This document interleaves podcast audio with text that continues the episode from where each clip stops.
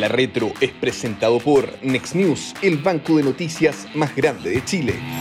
¿Cómo están? Muy buenos días, bienvenidos a La Retro, este programa que hacemos para los auditores del Libero y obviamente abierto también por YouTube a toda la comunidad que nos quiera escuchar.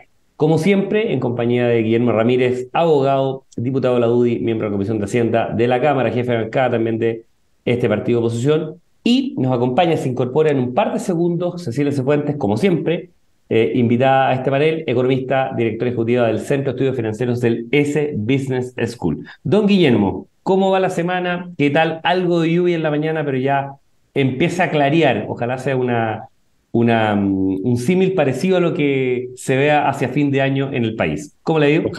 Ojalá, que claree. Acá en Valparaíso eh, estoy mirando por la ventana y está muy despejado, pero en la sala de los diputados las cosas nunca están tan despejadas. con harto, con harto chubasco. Ojalá que, ojalá que variando a parcial. Eh, a ver, vamos al tiro, aprovechando el tiempo, vamos al tiro a materia. Esta semana, en realidad no, lo, tú lo habías adelantado hace varios días eh, o hace varios programas en este mismo espacio. A mí me ha llamado la atención, para ser bien honesto y con todo el respeto a los periodistas, porque uno lo es, que ahora sea noticia cuando efectivamente estaba en el aire, y tú lo habías explicitado además hace dos o tres semanas, que efectivamente la reforma previsional entra al freezer, ¿no es cierto? Entra al congelador. Eh, por varias razones, tú las has planteado, tiene que ver con aspectos políticos, tiene que ver con aspectos tácticos también de negociación, tiene que ver con aspectos, ¿no es cierto?, de tiempos, lo que uno quiera. Em, la pregunta es, y aquí entra, ¿cuál es el riesgo, Guillermo, para el sector que tú representas, de algún modo de plebiscitar? No, me refiero a plebiscitar en el sentido de la votación sí o no, sino em, que se tiña del ambiente plebiscitario una, una, mm, un tema que es eminentemente técnico, ciertamente lo es político, pero que pueda correr el riesgo de que teniendo un resultado del plebiscito, me refiero al del 7 de diciembre, u otro resultado, el futuro de la reforma pensional pueda tomar un cauce muy, muy distinto. Y hablo de diferencias, dispersiones muy, muy altas entre si gana el apruebo o gana el rechazo. O tú no lo ves para nada así y ves que es algo razonable la decisión que se tomó.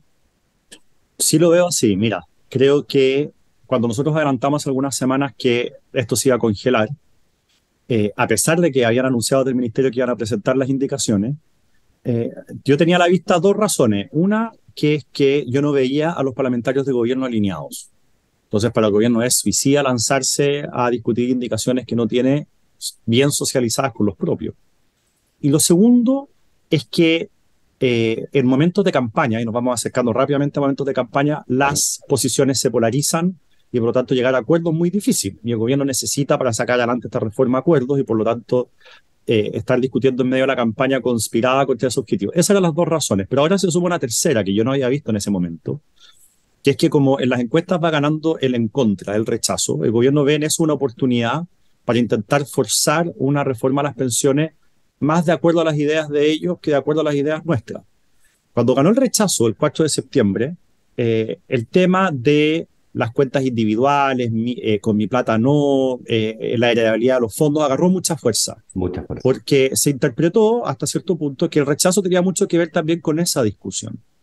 El gobierno ahora está esperando hacer, en el fondo, el gallito inverso, de decir, bueno, si se vota en contra de esta constitución es porque la gente está en contra de lo que allí contiene, entre otras cosas, que tus fondos son tuyos, que no te los pueden expropiar, en fin. Eh, es más laxo eh, en el fondo el tema del cuidado de los fondos previsionales y de la propiedad de los fondos si es que se rechaza la constitución que nos están proponiendo.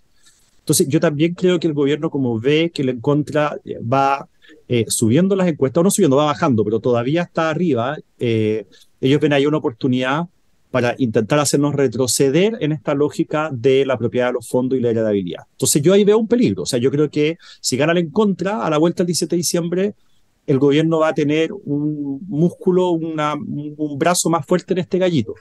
Los que nos están viendo pueden decir, bueno, pero eh, si gana el en contra, ¿por qué los diputados van a dar su brazo a torcer? La respuesta es, lo que pasa es que no tenemos mayoría en la Cámara y tampoco tenemos mayoría en el Senado. Nosotros las mayorías en el Senado las construimos con demócratas, eh, en la Cámara las construimos con amarillo, con el PDG, a veces con la DC, nosotros por nuestra cuenta no tenemos mayoría. Si uno suma Chile Vamos con el Partido Republicano, no tenemos mayoría.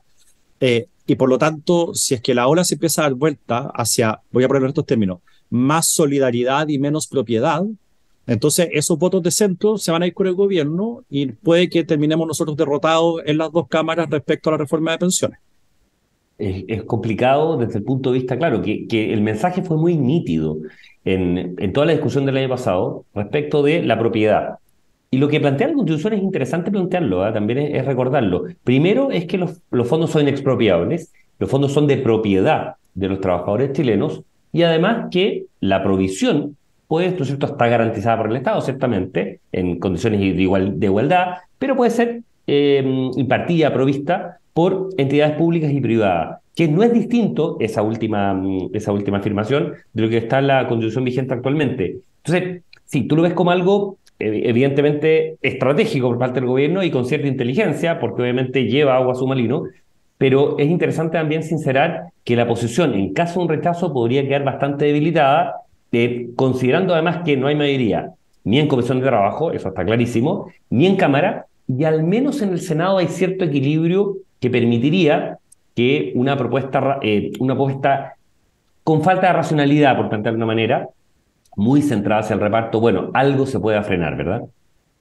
Bueno, en la Cámara somos minoría, minoría, minoría. La forma de empatar y llegar a la mayoría es extrayéndonos para acá grupos de, de centro o de centro izquierda. Ni siquiera si sumamos al PDG logramos la mayoría. Todavía necesitamos demócratas, amarillos, de CES para lograr la mayoría.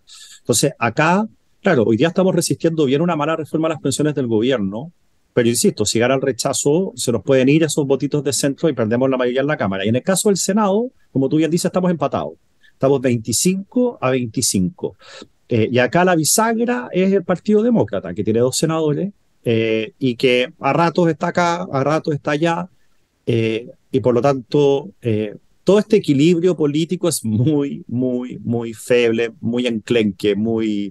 Precario. Sí, es poco, es poco solo. Al, Entonces... Al, revés, Guillermo, la, la, eventualidad de un triunfo del, del apruebo eh, tiene la misma, el mismo énfasis, o sea, deja al gobierno muy, muy debilitado, eh, al igual como quedaría la oposición, o mucho más debilitado respecto de lo que eventualmente un triunfo del rechazo dejaría eh, eh, envalentonada, mejor dicho, envalentonado al, gobierno. Yo creo que un triunfo de la favor en materia de pensiones, en materia de salud, estamos discutiendo todo el tema ISAPRE. Dejaría, por supuesto, que la postura del gobierno mucho más debilitada.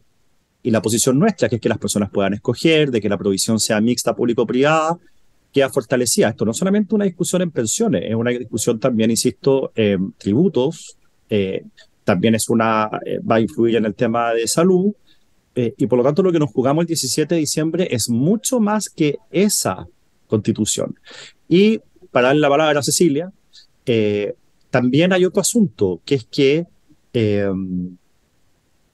em, que es que la constitución, en teoría, lo que hace, o no en teoría, lo que hace, lo más importante de la nueva propuesta es que arregla el sistema político.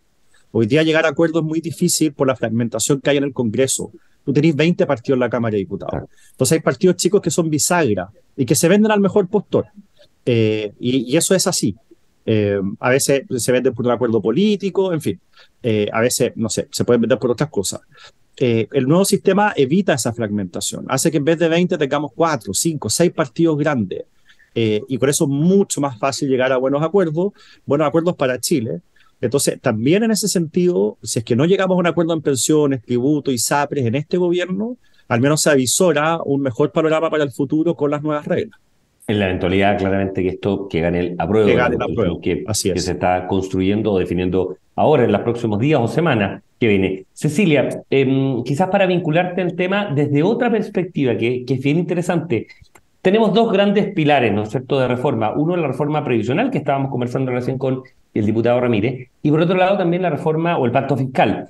Y pasan dos cosas muy interesantes, una en el congelador y la otra se está de algún modo descongelando con eh, la reactivación del diálogo, la reactivación de las conversaciones por este pacto fiscal entre Hacienda, ¿no es cierto?, em, eh, a través de subsecretarias, ¿no es cierto?, con el tema de eh, los expertos. Ahora, lo que se ha planteado como eje neurálgico de esta primera etapa de conversaciones tiene que ver con un concepto técnico que es el cumplimiento tributario, que tú lo conoces bastante bien. Eh, primero explicarlo, me referido a temas de evasión, alusión tributaria. ¿Y qué te parece que esta etapa, este eslabón de la cadena de conversaciones, vaya precisamente con este sinceramiento de cifras de ilusión y evasión, precisamente para partir de ahí comenzar a construir ciertas metas, uno espera comunes entre el gobierno y la oposición? Bueno, mira, eh, a ver, el titular me parece bien, como título. Enfrentemos los problemas de, de, que paguen los que tienen que pagar. Yo creo que en eso hay un consenso bien amplio. A mí me preocupa la bajada.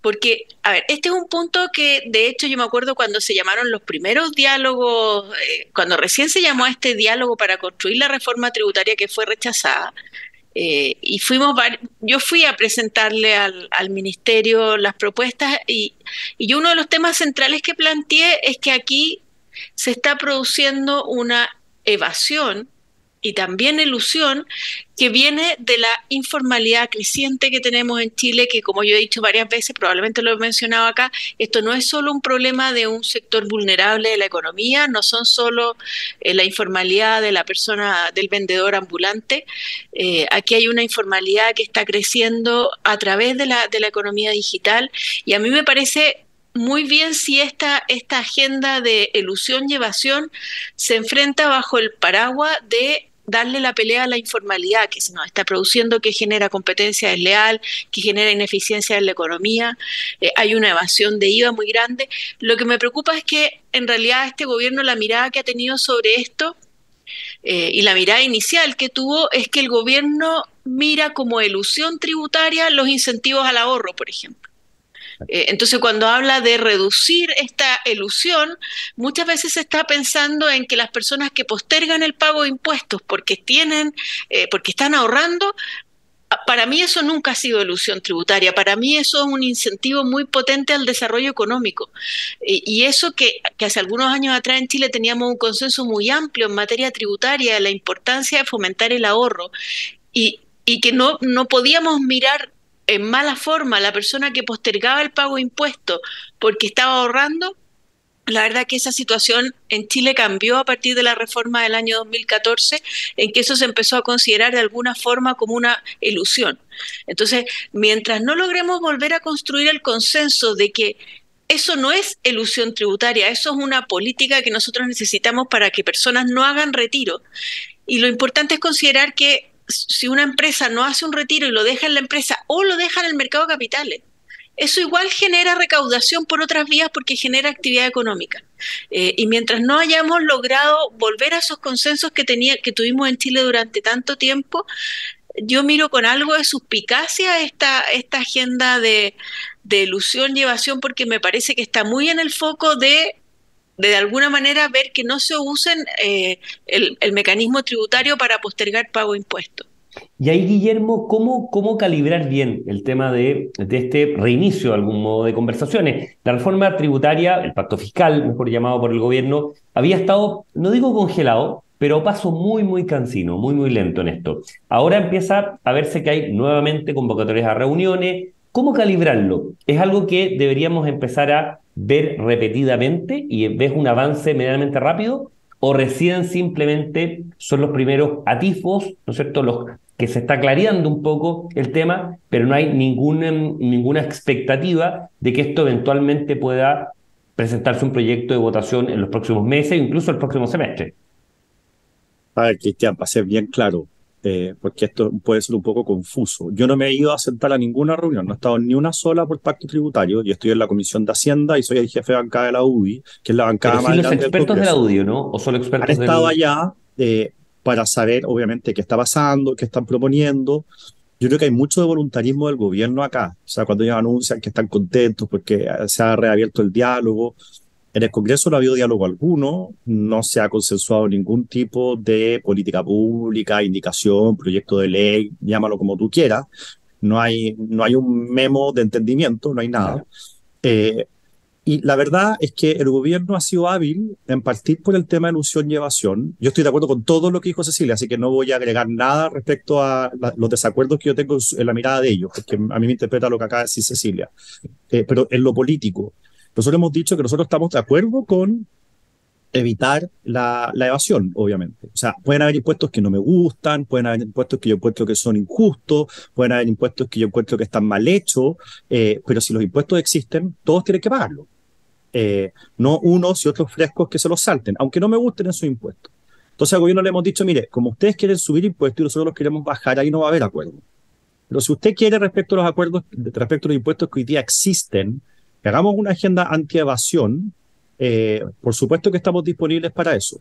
Y ojo, estoy diciendo anti-evasión, no he dicho elusión, porque evasión es siempre delito.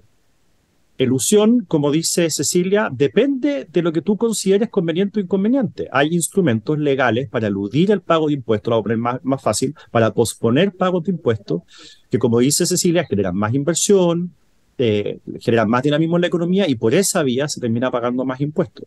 Entonces, en la, en, la, en, la, parte de la ilusión no vamos a estar de acuerdo con el gobierno probablemente. En la parte de la evasión sí. Y el gobierno, prudentemente creo yo, eh, correctamente, dijo, bueno, si lo único que estamos de acuerdo es en esta parte y no en, subir impuestos, partamos por acá. Y por ahí partió el gobierno. Eh, yo espero que en esto sí seamos capaces de llegar a acuerdo, porque insisto, impuestos que pueden no gustarme, a mí me da rabia cuando hay gente que se los salta. Eh, eso no es justo, aunque el impuesto sea malo todos tienen que pagarlo, no solamente los responsables. Los frescos también tienen que pagar. Porque es la ley que, está vigente. Lo Porque es la ley, efectivamente. El punto claro es que se entiende por la cantidad enorme de palabras que hay para, desde elusión, ¿no es cierto?, hasta planificación tributaria, hasta postergación de impuestos, hasta incentivo tributario. Muchas veces se entiende como un tema elusivo para una parte de la izquierda en esto, y bueno, muchas veces son precisamente... el, el, se eliminó, el FUT se eliminó porque se consideraba elusivo. Sí, Bachelet 1, eh, presidente Bachelet 1. bueno, eh, Bachelet 2. Entonces, entonces en, la, nefasta reforma del 2014 que terminó con los 30 años de progreso en Chile. Lo mismo el decreto ley 600, también se consideró por la izquierda elusivo. Entonces, si a mí me van a decir que el FUT y el decreto ley 600 eran elusivos, entonces estamos muy lejos, muy lejos en nuestra apreciación de lo que es una ilusión o lo que no es una ilusión. Efectivamente, yo me acuerdo de la discusión que en algún minuto había del DL14, del DL600, perdón, de garantías del Banco Central, ¿se acuerdan en materia de, de, cierta inversión? Que incluso prestigiosísimos abogados de la plaza consideraban que Chile estaba en un estadio de desarrollo que ya no era necesario. Bueno, y después viene el 2019 y quiero empalmarlo simplemente con esto. Esta semana se, se cumplen cuatro años de, de, mm, cada uno tendrá su visión.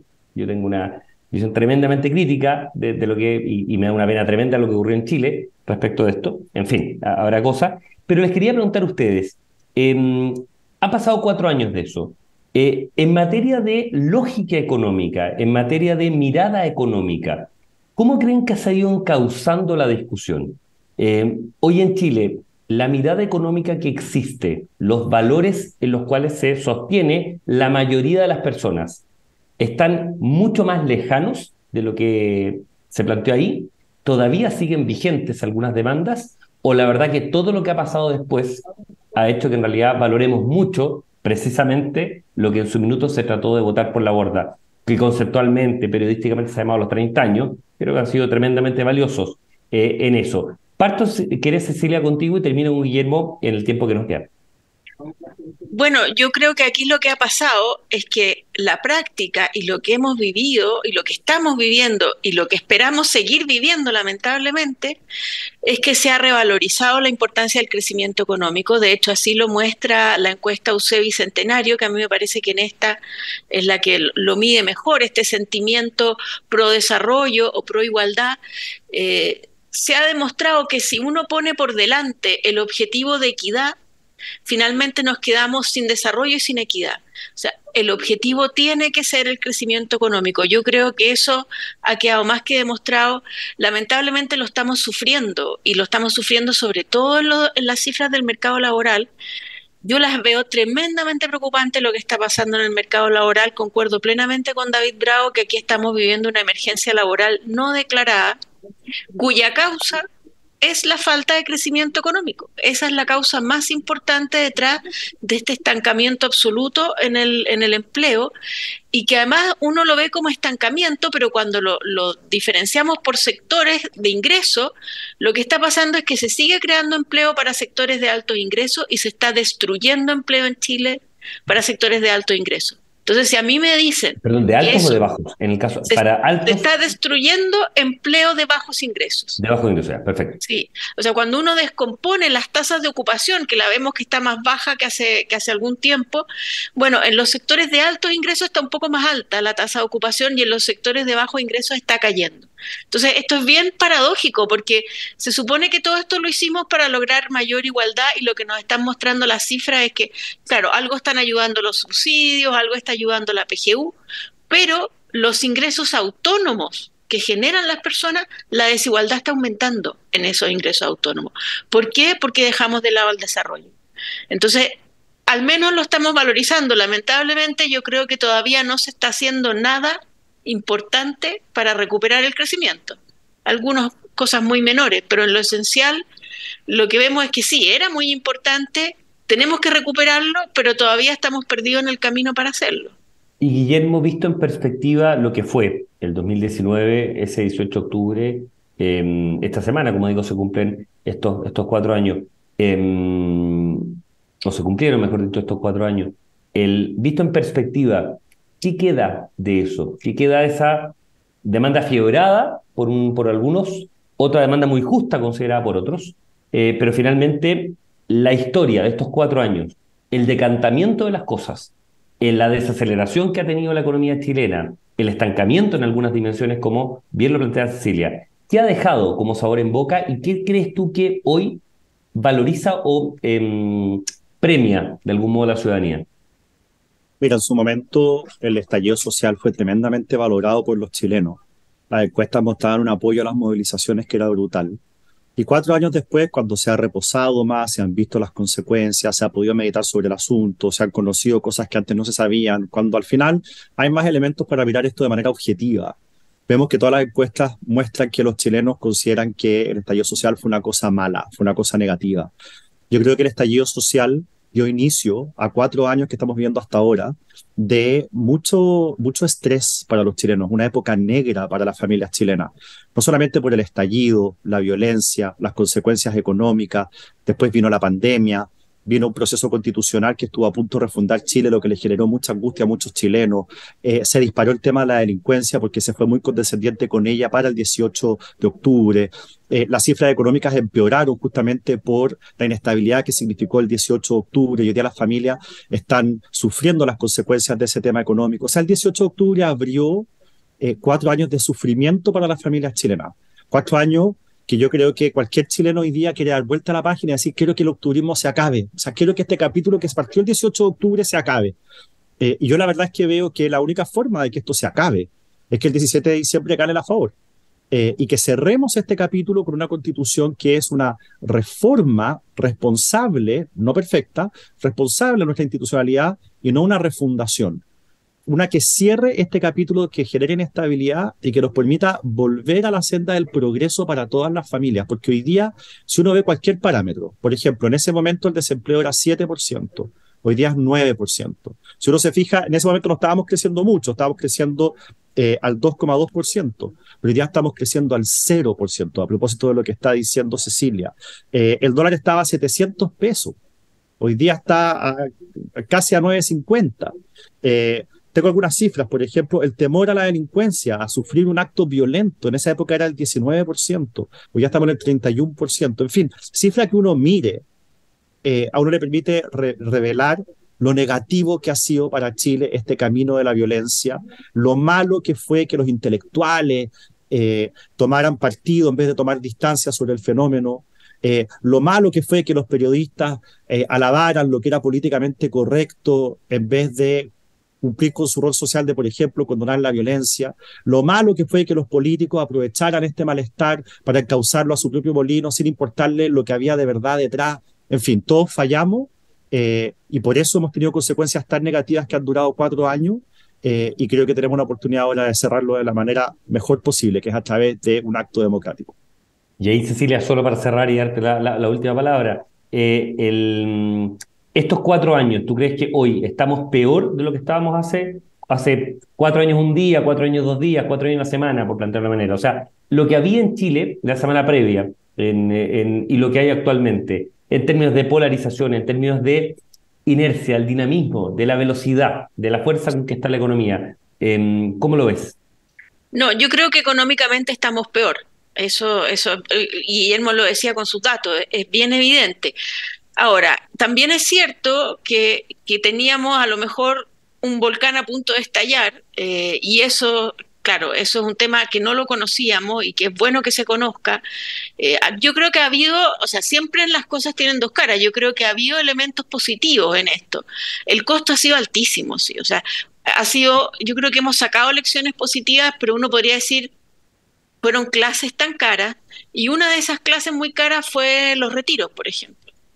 Los retiros de fondos de pensiones que uno le saca algo positivo porque gracias a eso ha aumentado la valoración de lo que es la capitalización individual, que yo siempre digo que es un fundamento base del desarrollo económico chileno, eh, pero nos salió muy caro, nos está saliendo muy caro ese aprendizaje y concuerdo, concuerdo plenamente con Guillermo que, que aunque uno nunca va a estar de acuerdo con todo el articulado que se está proponiendo en, la Constitución, eh, el a favor permite volver a mirar hacia adelante con alguna expectativa de que vamos a salir de este proceso, de que vamos a encauzar esta, esta crisis institucional de alguna manera.